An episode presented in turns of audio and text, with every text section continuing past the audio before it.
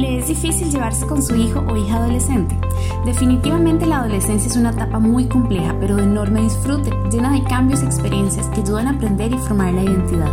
Una vez que crecemos, podemos tender a olvidar que pasamos por ahí y se nos dificulta la relación con ellas y ellos. Si usted es padre o madre de una persona adolescente, aquí le dejamos algunos tips que pueden ser de utilidad. 1. Trate de conocer sus gustos. Abra espacios para que invite a sus amigos a actividades en conjunto. 2. Plantee con él o ella un horario en el que definen las tareas del hogar de cada miembro de la familia, incluidos los padres, así todos sabrán qué esperar de cada uno. 3.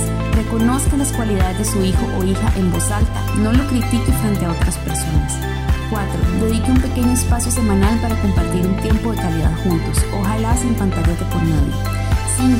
Cuando se presenten conflictos, trata de dialogar. Si obliga a obedecer por la fuerza, el resultado puede generar un distanciamiento emocional. Conversen de previo qué cosas se pueden negociar y qué otras no, por ejemplo con el tema de las salidas nocturnas. 6. Escoja sus batallas. No se centre en prohibir cosas poco importantes. Deje su autoridad para temas verdaderamente relevantes. 7. Respete su intimidad. Necesitan espacios personales que les permitan cierto grado de independencia. 8. Cuide las expectativas que deposita en su hijo o hija. Recuerde que el camino de él o ella no es el mismo que el suyo. 9. Ellos necesitan saber que usted los amará incondicionalmente. No les diga que los amará más o menos si se comportan como usted desea. 10. Recuerda aquella época en la que usted cantaba Soy rebelde porque el mundo me ha hecho así.